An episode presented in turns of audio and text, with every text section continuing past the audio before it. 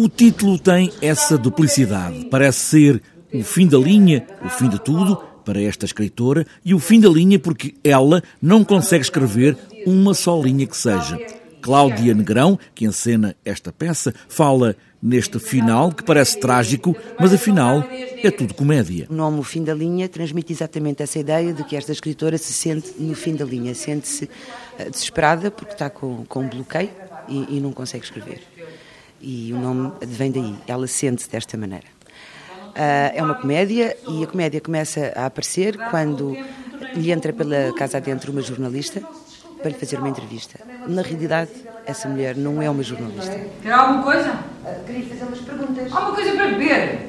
Ah, não diria que não a um café. Eu não tenho café. Não podemos saber agora que mulher é esta que aparentemente entra em casa para lhe fazer uma entrevista.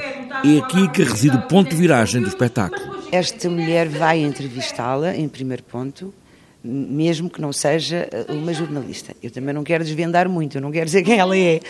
Um, mas efetivamente o objetivo é, um, de alguma forma, conseguir que ela escreva. Agora, as coisas que acontecem até se conseguir que ela escreva é que são, às vezes, hilariantes. Há uma enorme pressão do editor para que saia qualquer coisa que possa ser editada, em princípio, um livro, e essa pressão é demais para esta mulher escritora. O editor pretende que ela escreva um livro e isso é o pretexto para que esta peça aconteça, não é? É a pressão que o editor lhe faz para ela escrever um livro e ela sente-se absolutamente incapaz de fazer.